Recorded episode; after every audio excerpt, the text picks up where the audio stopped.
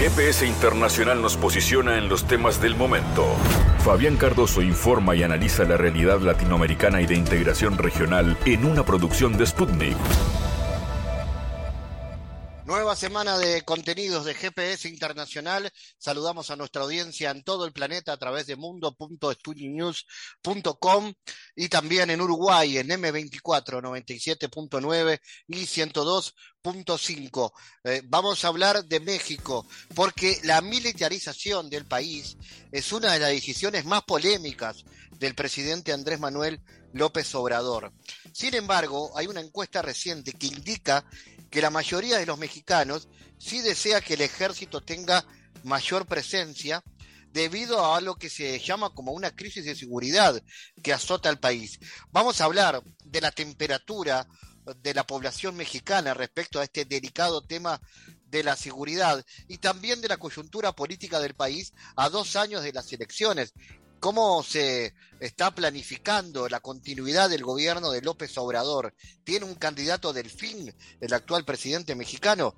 La analista Argentina Mendoza nos estará contando sobre esto. Iremos también a Honduras, porque cuando finalice este mes, Honduras tendrá una junta nominadora que va a trabajar cuatro meses para entregarle al Congreso un listado de 45 candidatos para integrar la Corte Suprema de Justicia, un tema hartamente delicado, el de la renovación de la justicia en ese eh, país.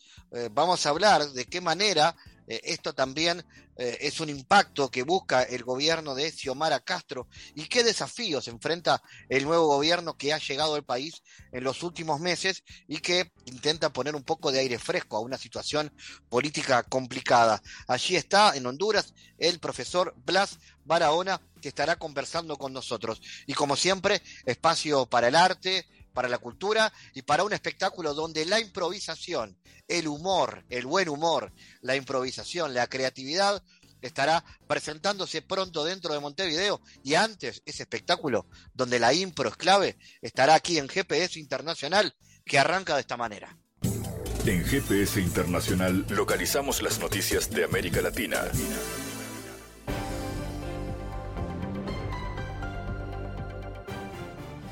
Nueva semana con más noticias. El gigante energético ruso Gazprom incrementó en un 60% el envío de gas a China a través del gasoducto Fuerza de Siberia desde el comienzo de este año, ha declarado el presidente de la compañía gasística. Aumentamos constantemente los suministros a China a través de la Fuerza de Siberia.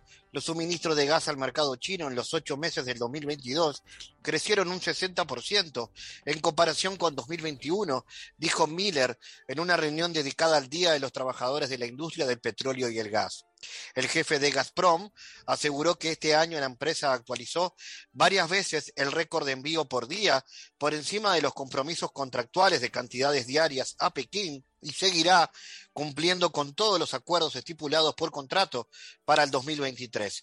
Sin duda, todas las obligaciones contractuales que tenemos con nuestros consumidores rusos y con nuestros socios chinos para aumentar el volumen de suministro de gas a China se cumplirán absolutamente para 2023.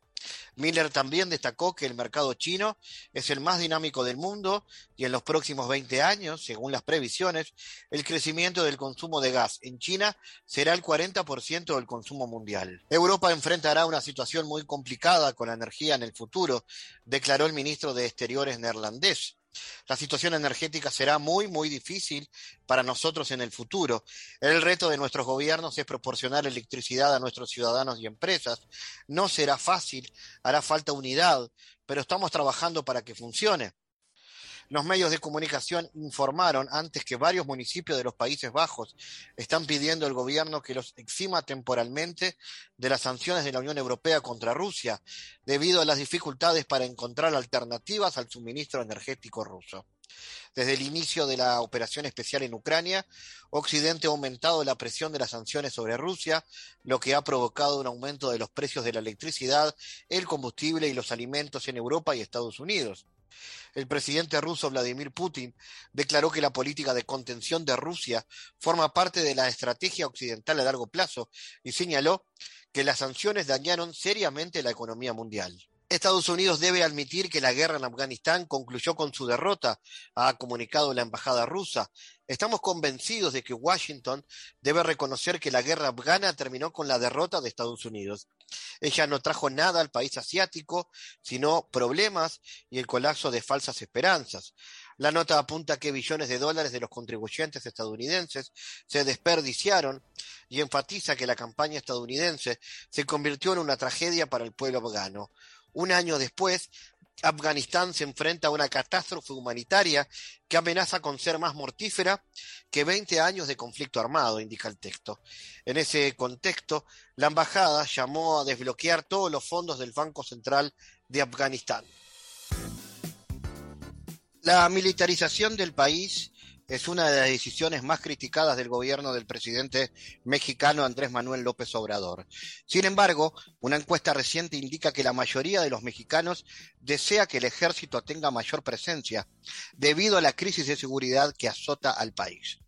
El 80% de los mexicanos está de acuerdo en que los militares tengan un papel más activo en combatir al crimen organizado que se ha vuelto más intensa en sus actividades y enfrentamiento en los últimos meses en esta nación, según indican los resultados de un sondeo elaborado por la consultora Buendía y publicado en el diario El Universal. La encuesta, que es realizada en todos los eh, estados eh, mexicanos, bueno, da cuenta justamente de esta situación eh, y aporta algunos elementos concretos respecto a esto. Vamos a analizar justamente algunos de estos eh, elementos y las críticas que ha recibido el presidente López Obrador eh, por esta intención de darle mayor poder al ejército. Vamos a recibir a la analista Argentina Mendoza aquí en GPS. Bienvenida Argentina. ¿Qué opinión te merece este proceso de militarización en el país y por qué hay tanto apoyo popular al respecto? ¿Qué implicaciones podría tener esto en los derechos humanos y civiles de la población mexicana? Sí, muchísimas gracias, Caetano. Eh, yo creo que es un tema que siempre ha confrontado a la sociedad mexicana, pero no necesariamente a, de distintas regiones, sino incluso en comunidades. Eh, es una contradicción permanente que hay en estados como Guerrero, en donde hay una memoria colectiva de rechazo y de dolor por los actos cometidos en el pasado por parte de la participación del ejército mexicano, que, que se señala como responsable, que incluso así se ha reconocido en recomendaciones que emitió en su momento la Comisión Nacional de los Derechos Humanos para casos como el muy conocido de Guerra Sucia eh, por la desaparición y tortura de líderes sociales y políticos en el pasado, en la década de los 70. Pero también ahí en Guerrero es un estado en donde se ha pedido y se ha solicitado y se ha aplaudido la participación del ejército en el combate del crimen organizado y en la búsqueda de personas desaparecidas. Este es solo un ejemplo de cómo convive y cómo sobrevive la sociedad mexicana entre la contradicción, una especie de relación amor-odio, en algunos casos, eh, en otros de mucho rechazo hacia el ejército, pero también en algunas son, en, en muchas, muchas zonas urbanas de solicitud y de petición permanente de que sea el ejército el que se haga cargo y que esté presente para garantizar, eh, así se mira como una garantía de protección frente a la creciente eh, presencia del crimen organizado. Esto es, una, es un poco como una relación eh, bipolar que tiene la sociedad mexicana con el ejército, que por un lado en este momento tiene un papel muy interesante porque está haciendo el ejército que se reconoce en lo público como el, que hace obra. El ejército está construyendo, construyó el aeropuerto, el ejército participando activamente en la construcción de infraestructura en el sur del, país y algunos otros puntos. En, en, una lucha confrontada en estados como Sinaloa, en, este, en algunas entidades como son Veracruz, como ya mencioné en Guerrero, pero también hay una memoria muy fresca y que está relacionada justo en estos momentos. Hace apenas unos días se dio a conocer el informe de, del gobierno de Andrés Manuel López Obrador a través de la Secretaría de Gobernación, en el que se reconoce que el ejército tenía información acerca de la desaparición de los normalistas, los 43 estudiantes de Ayotzinapa. Eh, sin embargo, creo que esta, esta bipolar relación que se tiene eh, es aplaudida por un sector de la sociedad que vive el día a día el riesgo y la amenaza de las desapariciones y la violencia relacionada con el crimen organizado, pero también por otro es rechazado por parte de líderes políticos, líderes comunitarios, defensores y defensoras de derechos humanos que eh, tienen conocimiento y que dan acompañamiento a todos aquellos casos en los que el ejército ha sido señalado como responsable de graves violaciones a los derechos humanos. No hay que olvidar que varias de las recomendaciones que se, varias de, las sentencias que la Corte Interamericana ha emitido en contra del Estado mexicano, como es la de Inés Fernández, Inés eh, González eh, y la de los ecologistas, que es también como se conoce, eh, otras que fueron de Inés y Valentina, son por tortura sexual cometida por integrantes del ejército en contra de mujeres y contra personas ecologistas que se vieron eh, detenidas por el ejército mexicano. Entonces hay una conciencia que va en dos sentidos y que por supuesto también confronta a la sociedad mexicana. el caso del presidente se ha eh, cuestionado mucho por parte de estos sectores en relación con su uh, estrecha relación e insistencia en darle un lugar preponderante en la sociedad mexicana y en sus decisiones al ejército mexicano. En lo personal creo que se complejiza muchísimo más esta relación cuando se dan situaciones como las que se han vivido en Sinaloa, en enfrentamientos entre el grupo del crimen organizado, que asesinan a elementos del ejército y que presumen estar en cumplimiento de su deber. Y frente a estos hechos, el ejército se granjea opinión a su favor por parte de la sociedad mexicana, eh, la sociedad masiva, por así decirlo, mientras que las, los sectores más intelectuales, defensores y defensoras de derechos humanos, pues continúan con un rechazo absoluto a la militarización eh, que, ha, que se ha enmascarado en esta eh, decisión del presidente de pasar la Guardia Nacional, esta, esta nueva corporación creada como que nació como una figura civil, pero que, por decreto pretende que pase a ser parte del ejército mexicano. ¿no? Es, una, es un momento muy crítico, sin embargo, creo que lo más complejo es eso, la presencia del crimen organizado cada vez más creciente y esta herencia de conflictos sociales en los que el papel del ejército ha sido eh, bastante oscuro y de responsabilidad de muchos daños. Claro. Eh, ¿Cómo está la coyuntura política en general eh, mexicana, eh, tomando en cuenta que estamos a dos años de las elecciones presidenciales, eh, emergen candidaturas, por ejemplo, la del canciller mexicano Marcelo Edward, es el candidato preferido del presidente. ¿Cómo está la polarización política? Pues casualmente se ha señalado en, en el país, creo que se vive desde otra perspectiva.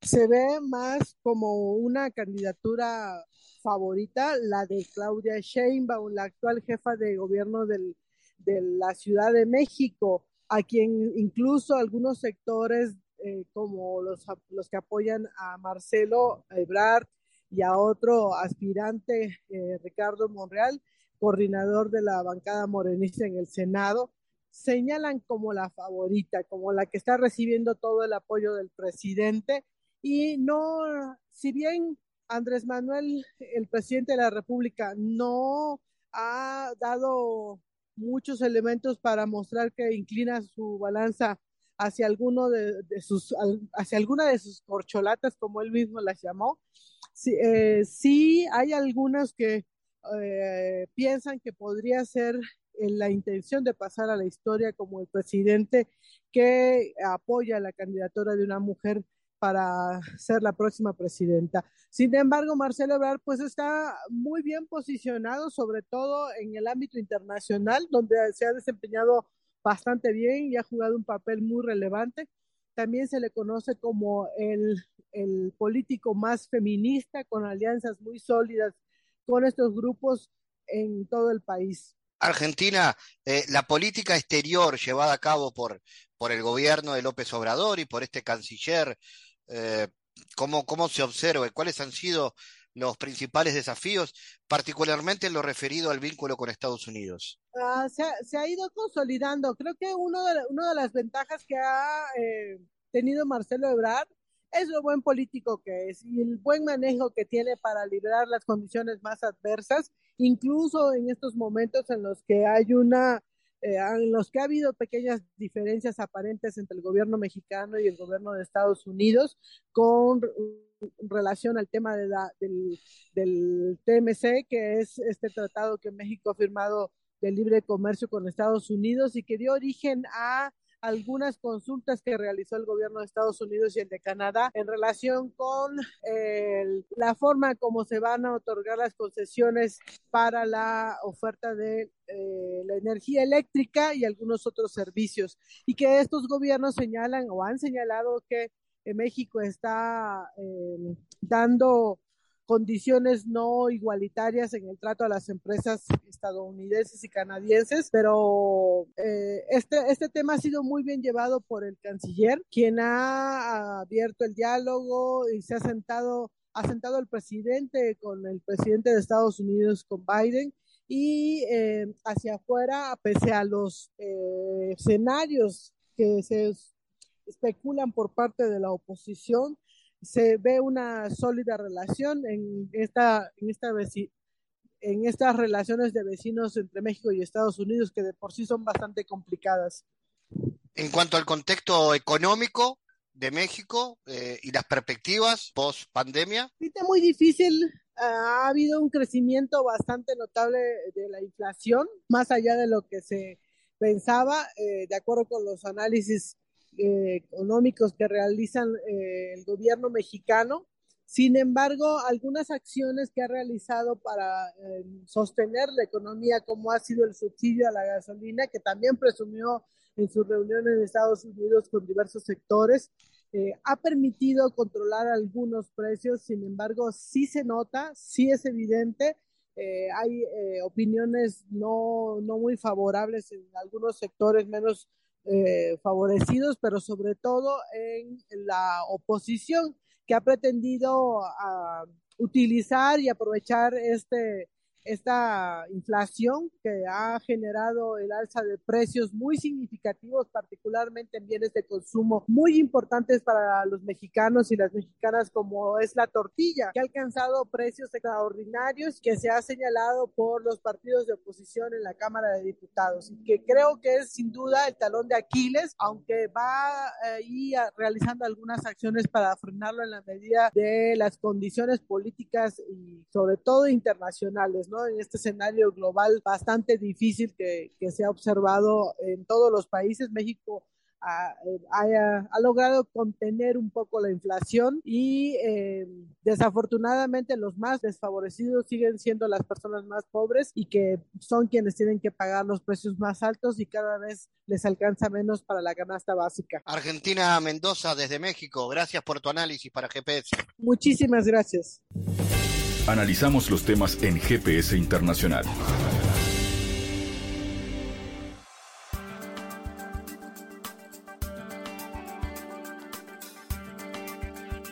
Cuando finalice este mes, Honduras contará con una junta nominadora que luego trabajará durante los próximos cuatro meses para entregarle al Congreso Nacional un listado mínimo de 45 candidatos para la elección en la última decena de enero de la nueva Corte Suprema de Justicia, a fin de conocer las interioridades del proceso. Eh, bueno, que se sabe, fue aprobado en la Constitución de 1982, que tiene lugar cada siete años, pero que en esta oportunidad reviste, parece, un carácter novedoso.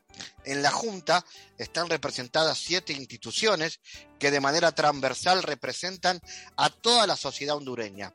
La Corte Suprema de Justicia, el Colegio de Abogados, el Comisionado Nacional de Derechos Humanos, el Consejo Hondureño de la Empresa Privada, el claustro de profesores de las escuelas jurídicas, las organizaciones de la sociedad civil y las obreras.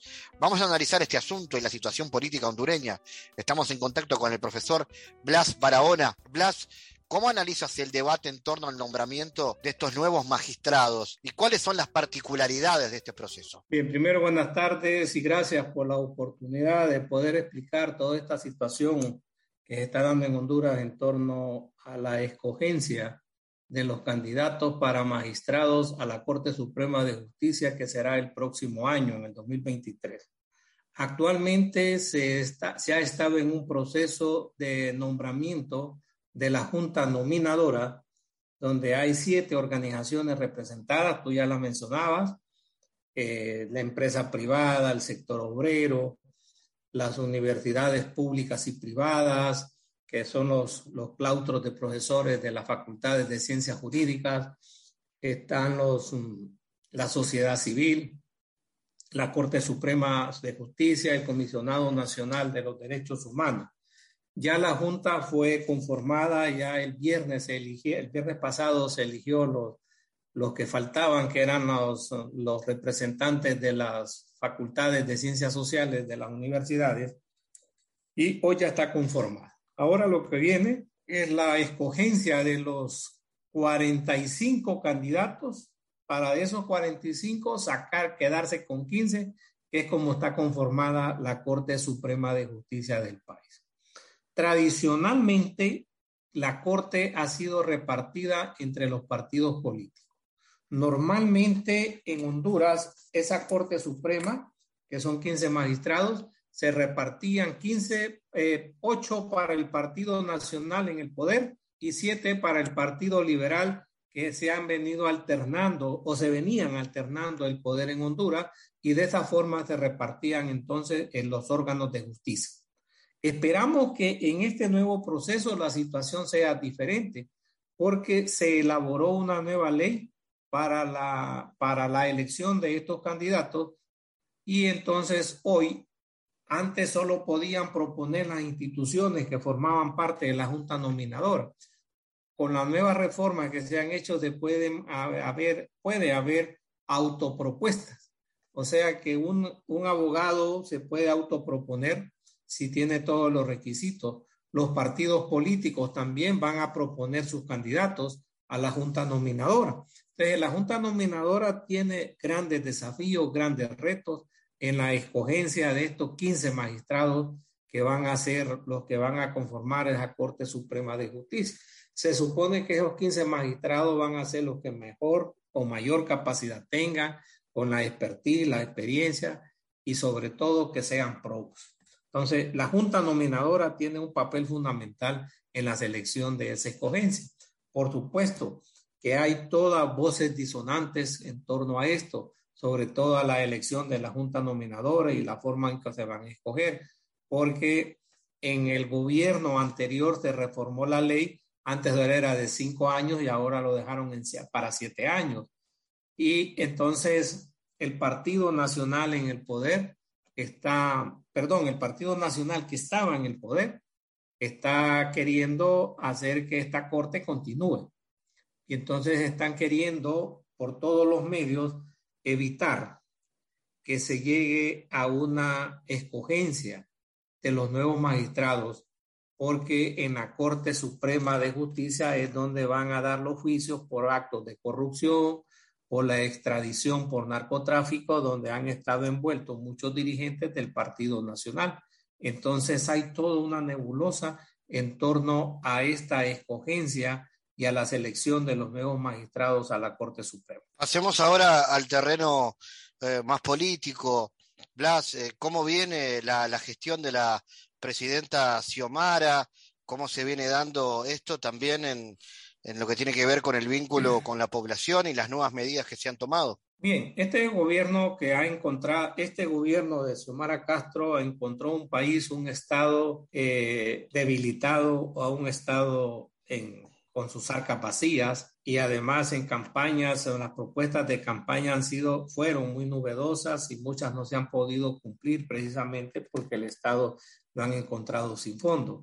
Además, han encontrado leyes que no las pueden, o, leyes y programas que no los pueden revertir precisamente porque los dejaron bien amarrados. Es más, hay personal de confianza del gobierno que, lo, que le dieron nombramiento en los últimos días del gobierno anterior. Entonces, ese personal, por ejemplo, el director general de, del Banco Central de Honduras, que es el, la institución bancaria que regula todo el sistema financiero del país. Entonces, nombraron una directora un gerente que no lo pueden cambiar entonces el gobierno actual nombró otro, otro gerente y así en varias instituciones. Hay expectativas en la población, pero la población también está en una situación de desesperación, ¿va? Porque uno de los problemas fundamentales de él es el empleo. Entonces el desempleo aquí es muy fuerte.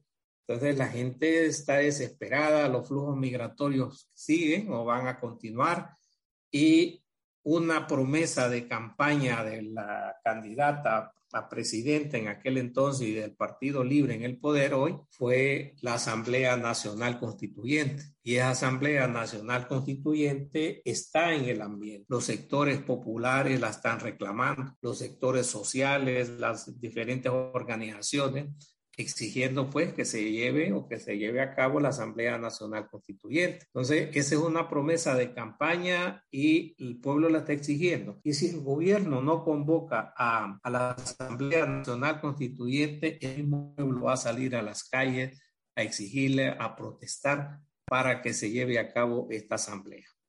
Hay toda una situación convulsa en el país precisamente que gira en torno a la elección de estos magistrados a la Corte Suprema de Justicia. Si la Junta Nominadora no se pone de acuerdo en la elección de esos 45 eh, precandidatos para que queden 15, el periodo vence el otro año, ya a principios de año ya se empieza la escogencia de los magistrados a todo el proceso desde elección. Si esa Junta Nominadora no se pone de acuerdo, entonces la Corte Suprema actual, los magistrados tendrán que continuar porque no puede quedar ese espacio vacío. Entonces, el Congreso Nacional tendrá que emitir alguna resolución, algún acuerdo para ver de qué forma se puede solucionar ese problema o ese conflicto. Si continúan o se van a un nuevo proceso electoral, y entonces acá la población tampoco va a querer eh, como, como escenario prospectivo la población, la ciudadanía no va a estar de acuerdo que continúe esta, esta, esta junta de magistrados que está ahorita, porque por los actos de corrupción, porque ha sido una, una Corte Suprema entregada a los brazos del gobierno anterior, ¿va? vinculado con actos de corrupción y con narcotráfico. Entonces es una situación muy crítica. Si la Junta de Selección no se pone de acuerdo, entonces aquí la situación va a ser mucho más compleja y entonces ese también es un caldo de cultivo para que la población exija el, es, que se lleve a cabo la Asamblea Nacional Constituyente.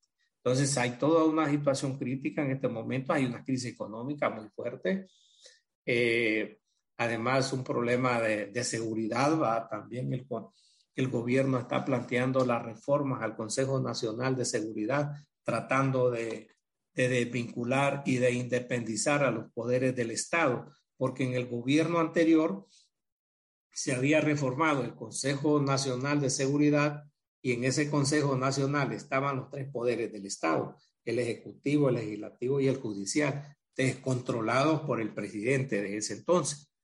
Eh, ahí no había independencia de poderes. Hoy, hoy se está planteando, la nueva, la presidenta está planteando sacar a, a, a estas dos instituciones, a la, al Congreso Nacional o al Parlamento y a la Corte Suprema, ¿va? porque de acuerdo a la Constitución es el presidente o la presidenta de la República quien dirige, quien coordina el Consejo Nacional de Seguridad. Ese es otro problema que está ahí latente, va la oposición sobre el Partido Nacional se está oponiendo a eso porque quiere que continúe como lo tenía el gobierno anterior. Entonces ahí lo que había era una concentración de poder y un autoritarismo, más que todo una, una dictadura, ¿va? que manejaba, que tenía controlado todos los poderes del Estado. Entonces, esta es la situación que se está viviendo ahorita en este país. Eh, esperamos que los desenlaces pues, sean favorables para la, demo, para la democracia y sobre todo para la gobernabilidad de Honduras. Profesor Blas Barahona, gracias por estar en GPS como siempre. Vaya, gracias Fabián, ha sido un placer y estamos a la orden siempre. Mucho gusto, estaremos en contacto siempre. Gracias. En GPS Internacional navegamos por la sociedad y la cultura.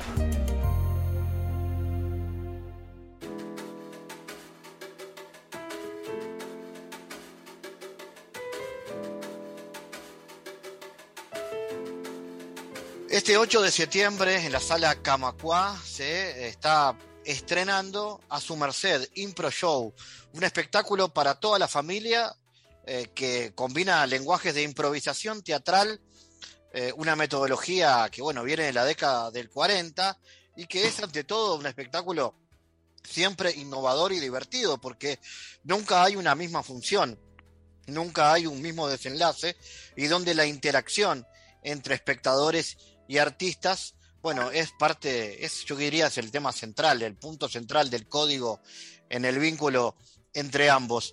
Vamos a hablar con Federico de Armas, que es eh, productor y parte del elenco, porque es el conductor de esta noche de A su Merced Impro Show. Bienvenido, Federico. Contanos, ¿cómo es esto de improvisación durante 90 minutos? Buenas, ¿cómo te va, Fabián? Bueno, primero que nada, agradecerte por el espacio. Eh, y bueno, y te cuento un poquito. Yo soy el ideólogo, digamos, y el productor de, bueno, de A su Merced Impro Show, que vamos a tener el 8 de septiembre en Sala Camacuá. Y bueno, y un poquito se trata de lo que me comentaste. Este, la idea, la invitación que nosotros hacemos al público, este, tal cual como, como dice el título, el espectáculo es estar a su merced, estar a disposición de ellos. Una invitación a que por una hora y media de espectáculos puedan ser los directores ¿sí? de una obra de teatro donde los improvisadores en escena van a tener la obligación ¿sí? de aceptar todo lo que ellos propongan y bueno, y en ese momento empezar a improvisar. Como comentabas anteriormente, tiene mucho de, de lo que es la comedia, de lo que es el humor, este, y también tiene mucho de las emociones, del drama, del suspenso. ¿Viste? Hasta llegar la fecha yo no te podría decir a qué se va a presentar el público, pero sí la idea es invitarlo en este viaje y bueno, transitar un poquito ahí todos los géneros teatrales, las emociones este, y demás. Eh, el humor es el principal protagonista, pero no el único acá, decís. El humor es el principal protagonista, sí, pero no es el único. No es el único. Este, nosotros, como te comentaba anteriormente, estamos a la merced del público. Este mismo hay una de las pautas, hay uno de los juegos, porque esto qué pasa? La improvisación va a surgir a partir de distintos juegos que nosotros vamos a ir presentando. Mismo hay uno de ellos, que es muy curioso, ¿sí? que la idea es, bueno, tener una comunicación con algún integrante del público que nos comente algún problema, problema, ya sea un problema cotidiano, un problema a nivel mundial, un problema que sea en nuestro país. Este, los improvisadores tendrán que improvisar en base a eso con la mirada que ellos le den. Le pueden dar una mirada humorística, le pueden dar una mirada dramática, le pueden dar una mirada emocionante. Este, eso hasta que llegue el día del espectáculo no te lo, no te lo podría este, decir. Pero bueno, un poquito la invitación es esa. Sí, obviamente, como decías anteriormente, creo yo que si me das a elegir un género, el humor y la comedia eh, de seguro va a estar presente. Claro. ¿Y cómo es el elenco y cómo, cómo se trabaja algo así? Porque obviamente es improvisación, pero lleva mucho ensayo. Sí, obvio. Este, mira, te comento. El elenco consta de, tenemos dos artistas nacionales, ¿sí? Gabriel Rodríguez y Daniel Álvarez, y dos artistas argentinos. Este, ellos son Diego Lucena y Virginia Sadovic, ¿sí? Eh, y también va a estar Facundo Benedetti en, en, cuanto a la música, para dar un poco de instrumental y dar un poco de ese apartado este, musical al, al día del show. Este, en cuanto a los ensayos, es muy curiosa la pregunta, y en realidad lo que nosotros apostamos es a, a ensayar la confianza entre los artistas. ¿Sí? Este, y bueno, y la química que ellos tengan en escena. Es un espectáculo donde entre ellos se van a tener que aceptar todo lo que propongan, ¿sí? Y que van a tener que trabajar sumamente en grupo, ¿sí? Para que las escenas, buenas puedan llegar a, puedan llegar a buen puerto y demás. Obviamente se manejan distintos códigos dentro de escena, distintos estilos, este, distintas claves para que esto pueda ser fructífero. Claro, eso es lo que se ensaya, digamos, esa parte lúdica. Ahí va, sí, sí, eso mismo. ¿Y lleva mucho tiempo eso de trabajo, mucho tiempo de ensayo? Eh, lleva bastante tiempo de ensayo, sí. Sí, sí, sí. Sí, porque en realidad, como te digo, nosotros no, en los ensayos no trabajamos sobre un libreto, no trabajamos sobre un guion, cada ensayo es distinto también. Este, y bueno, en realidad lo que buscamos dentro de los ensayos es eso mismo que te comentaba anteriormente, trabajar la confianza entre ellos y trabajar un poco lo que es la química en escena para que, bueno, para que puedan llegar todos, todas las escenas a buen puerto y, bueno, brindarle un buen espectáculo a la gente. ¿Ya han hecho anteriores espectáculos de impro? ¿Cómo ha sido la respuesta del público? No, eh, este va a ser el gran estreno. O sea, como elenco no, no hemos hecho ninguno. Sí, los artistas este, por, por medios propios sí han hecho, tienen experiencia en improvisación teatral. Como elenco es el primer, este, el show que vamos a hacer y bueno, por eso también la, la invitación al público este, a venir. Es un show también bastante novedoso e innovador para lo que es este, la teatralidad uruguaya y también la improvisación teatral dentro de nuestro país. Traemos varios este, contextos de otros países y bueno, varias metodologías que, que van a estar muy buenas. eh, hay también, digamos, se ha puesto un poco de moda esto de la impro, un poco por programas de televisión y demás, ¿no? Y talleres que, que han instalado este código. Sí, sí, es una realidad que sí, que la, que la impro cada vez tiene un lugarcito más dentro, dentro del teatro, ¿sí? Este, es una teatralidad en realidad que por mucho tiempo estuvo un poquito apartada, porque realmente no se entendía muy bien a qué invitaba, ¿sí? Pero ahora, bueno, ya, ya lo vemos, por ejemplo, en, Netflix, eh, ya lo vemos por, por distintos elencos de otros países. Este, y bueno, y nosotros un poquito el interés fue traerlo a Uruguay, que sabemos que acá este, las cosas cuestan un poquito en llegar. Si, sin embargo, han habido este, elencos de, improvisación teatral y demás. Este, bueno, nuestra idea es plantarnos en nuestro país con una propuesta distinta y bueno, tratar de que, de que esta teatralidad sea, sea aún más conocida. ¿Hay posibilidades de formarse en el código de, del impro? Digamos, ¿se aprende eso? Sí, sí, claro. Este, la improvisación teatral tiene su propia instrucción artística. Si bien nosotros, eh, por ejemplo, los artistas con los que contamos, este, una de las ideas este, al principio para, para, tomarlos en cuenta para el elenco era que hayan tenido experiencia de varios rubros. ¿sí? Por esto que, que te decía anteriormente, de que al llegar el momento no sabemos a qué nos vamos a enfrentar, ¿sí? Eso lo sabe únicamente el público. Entonces, eh, los artistas que tenemos eh, son bastante capacitados en varias áreas del teatro. Tenemos artistas de teatro infantil, artistas que han estado hasta en cine, artistas, bueno, que han hecho obras teatrales de drama, de suspenso, con público mayor, con público menor, con público adolescente. También, eh, como es cotidiano en nuestro país, tenemos artistas también del carnaval. Gabriel Rodríguez este, ha salido varios años en carnaval. Este, y bueno, es un poquito esa la invitación. En cuanto a la improvisación, sí, obviamente que tienen una, una instrucción artística específica en eso, pero bueno, todo lo demás, este, obviamente que también ayuda. Federico, contanos entonces cómo hace la gente para, para, ir a verlos y para adquirir las entradas y para seguirlos en redes si es que están. Bien, el Instagram, eh, estamos en Instagram, ¿sí? Se llama A Su Merced Impro Show, eh, tal cual como se llama el espectáculo. Las entradas están por Red Tickets, ¿sí? Ponen a su Mercedes Pro Show y mismo los lo va a llevar ahí, si no igual tienen el link este, por nuestras redes sociales. Sí, bueno, y es el 8 de septiembre a las 21 horas. Así que invitamos al público ahí que, que ya va sacando las entradas, que por suerte este, ya van rindiendo bastante bien, ha, ha, habido una muy buena respuesta y bueno, esperamos que así siga siendo. Federico de Armas, gracias y nos vemos pronto entonces en este espectáculo a su merced. Muchas gracias Fabián por el espacio y de seguro sí, lo estamos viendo.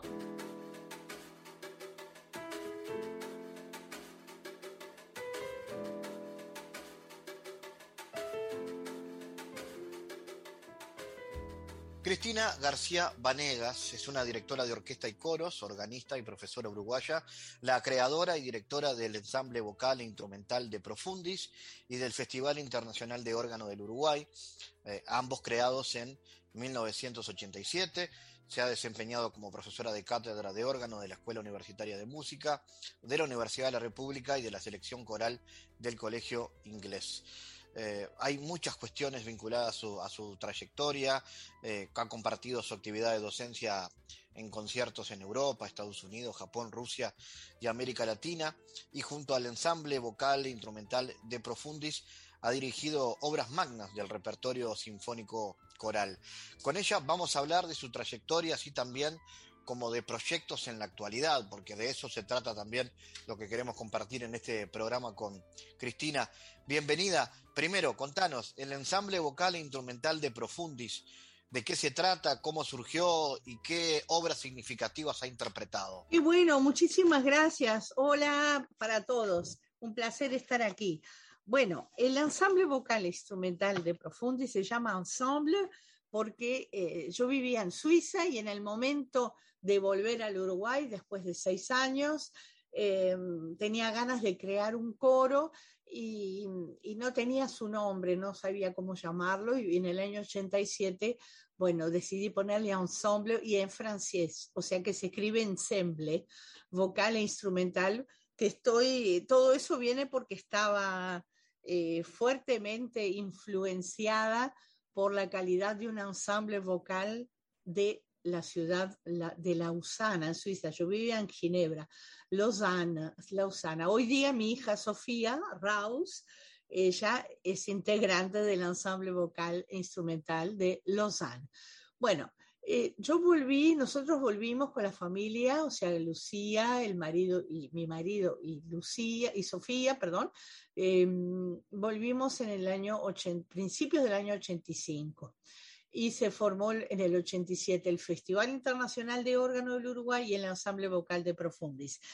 ¿Cómo, cómo se atrajo al primer equipo vocal? Con era la mayoría, el 99%, gente muy jóvenes que rozaban los 20 años, quizás habría alguno un poquito más mayor. Yo ya tenía en ese entonces, no, me importa decirlo, tendría 35 años, algo así, 30, 31, 31. Se formó Em, en base a, algo muy afectivo, si les cuento, porque eh, cuando yo me fui en el año 79 a vivir a, Europa, a España y a Suiza, sin saber que iba a terminar en Suiza, iba con la idea de quedarme en España para continuar mis estudios. Em, ahí quise venir el año 85 para presentar la obra integral de Johann Sebastian Bach para órgano. Ese era mi, mi, motivo principal de la venida. Después volvimos a Suiza, pero al volver a Suiza, no, ya los 15 días, 20 días nos dijimos, eh, vamos a, retornar al Uruguay y empezar a hacer una cantidad de cosas que, quizás ya se hicieron en Europa, otras no, eh, y ahí viene lo de De Profundis. Y comenzar el estudio de la música latinoamericana, pero del periodo colonial, del periodo de, nuestros ancestros en nuestro continente. Estamos hablando de los años 1590 hasta el auge máximo del siglo XVIII, principio del siglo XIX. Yo desconocía totalmente todo ese repertorio y ahí fue que comencé a conectarme con diferentes eh, musicólogos del mundo, sobre todo latinoamericanos, ingleses, y empezaron a proporcionarnos los manuscritos transcritos y algunos en manuscrito total. También indagué acá en el Museo Romántico en Montevideo, que tiene un material interesante del siglo XVIII y otro del siglo XIX y el XX. Y bueno, o sea que esa etapa comienza por el, asunto afectivo y amoroso con esos jóvenes que pertenecieron, antes de irme a Europa, pertenecieron al coro de niños de la Asociación Cristiana de Jóvenes. Entonces quedó ese compromiso afectivo que el día que yo volviese al Uruguay me instalara íbamos a conformar un grupo vocal. Y así fue, y les digo que hay, hay una integrante que es Marcela Redarelli, y luego hay cuatro integrantes más que aún, que entraron pocos meses después de Marcela, aún forman parte hace 35 años, ¿se dan cuenta? Del ensamble. Te doy la palabra. Claro, para seguir conociendo un poco más de, tu trayectoria y de, sobre todo del futuro, ¿no? Están preparando el Tedeum de Luli, ¿de qué se trata? ¿Cuáles son sus características más significativas? Hay por ahí el estilo del barroco francés, ¿no? ¿Cómo, eso, es eso? Sí. sí, sí. Bueno, el Tedeum quiere decir a ti, Dios, es un, Uh, un canto de alabanza, ¿sí? Y compositores desde los siglos XVI, XVII hasta nuestros días escriben sobre el tema del Te Deum, una alabanza a Dios.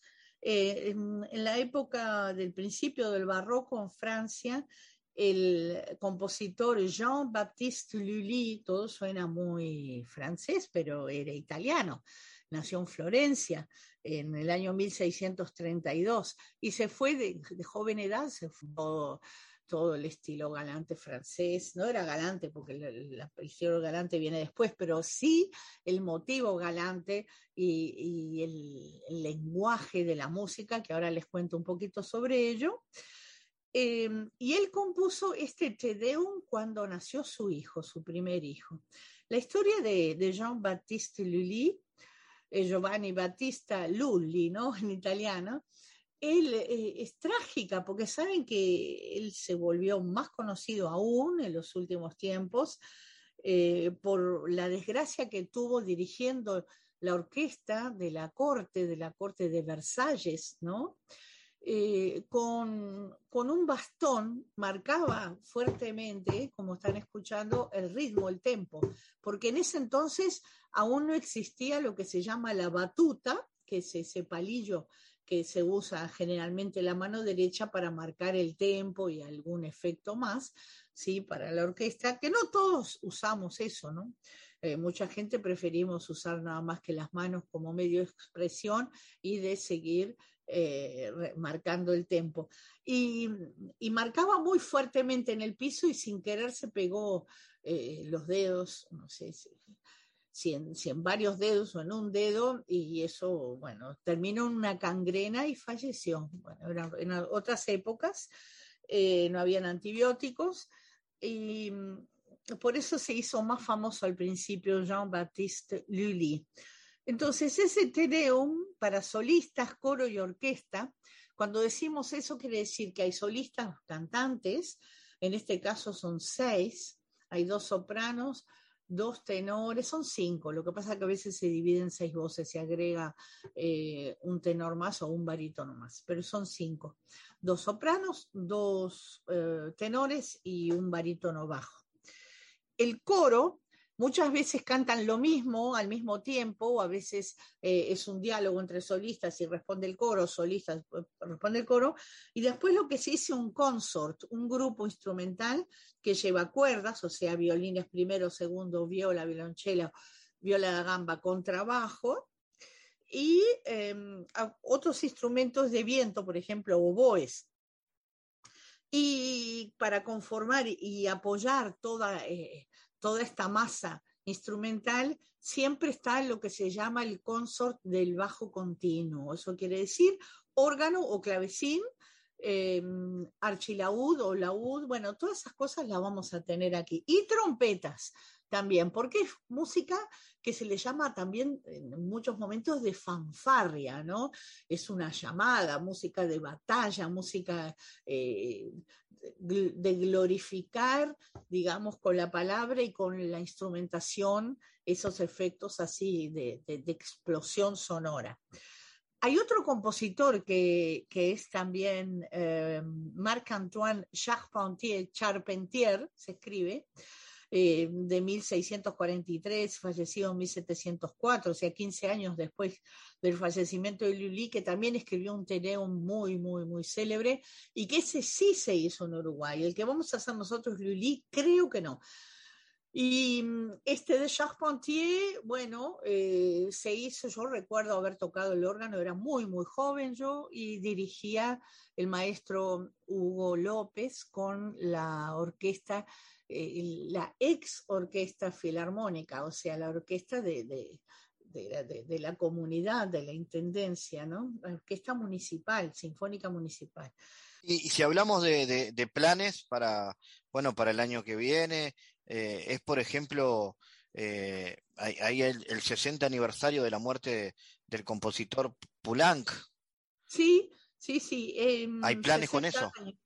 Sí, yo tengo varios planes. Fíjense que yo nunca toqué el concierto para órgano y orquesta de Francis Poulenc. Estamos hablando que él nació en 1899 y falleció en 1963. Es una obra preciosa con órgano solista, cuerdas y timbales. Esa nunca la toqué y me gustaría que un amigo y colega, Álvaro Cabrera Barriola, ejecute el concierto para clavecín. Eh, se llama Concierto Campestre, Concert Champêtre, clavecín y eh, cuerdas, no, ya hay más, y, hay un consort muy grande de, de, instrumentos de metal, metales, ¿no? Y eso me gustaría hacerlo en la Catedral de Maldonado y en Montevideo también en la Catedral. Y de Profundis, nuestro ensamble participaría con em, dos ciclos de motetes, motetes para el tiempo del tiempo de la penitencia y motetes para el tiempo de la Navidad. Eso sería muy lindo, más eh, un himno a, Santa Cecilia y algunas cosas más, eh, obras así que, que se recrean poco y sobre todo en nuestro país se conocen poco. Tenemos muchas ideas, ¿sabes? Tenemos, nos gustaría mucho hacer completo el oratorio de Navidad de Johann Sebastian Bach. Nos gustaría cantar en la Plaza de Toros, quizás un concierto de Navidad. O sea, hay, mucho avanzado. Y el primero, ahora de octubre, primero de octubre, y termino con esto, es primero y dos, sábado y domingo, son los días del patrimonio nuestro. Exacto. Entonces, el sábado primero estaríamos a confirmar, o sea, concierto va a haber, pero se, confirma en la iglesia de Eladio Dieste en, en Atlántida, declarada Patrimonio de la Humanidad por la UNESCO, o si no, eh, creo que va a ser en la Candelaria o en la Catedral de Maldonado. Y el domingo en la Iglesia Evangélica Alemana, acá en Blanes y Durazno. Te escucho. Muy bien, Cristina, te agradezco mucho por, por este contacto y por permitirnos conocer tu historia y tu agenda también para este año. Sí.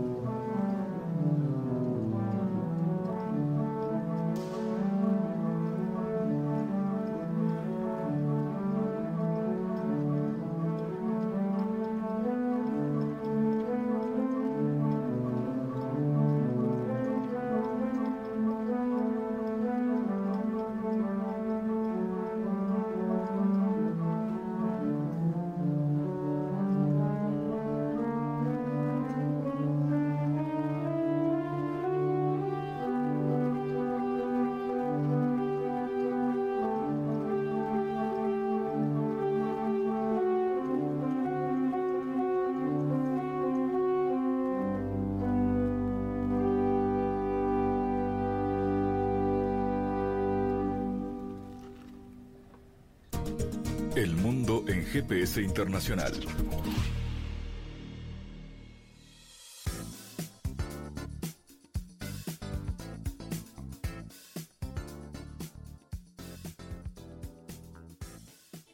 En Diálogos Geopolíticos analizamos diversos asuntos que atañen a la política mundial, desde el abordaje de los ámbitos multilaterales de articulación política a nivel global hasta las cualidades y los propósitos de las configuraciones regionales, tanto en América Latina así como en otras regiones. Nuestro objetivo es poner foco a una gran diversidad de temas que atañen a la geopolítica en el mundo contemporáneo. Para eso vamos a recibir a Santiago Caetano, aquí en GPS. Bienvenido, Santiago.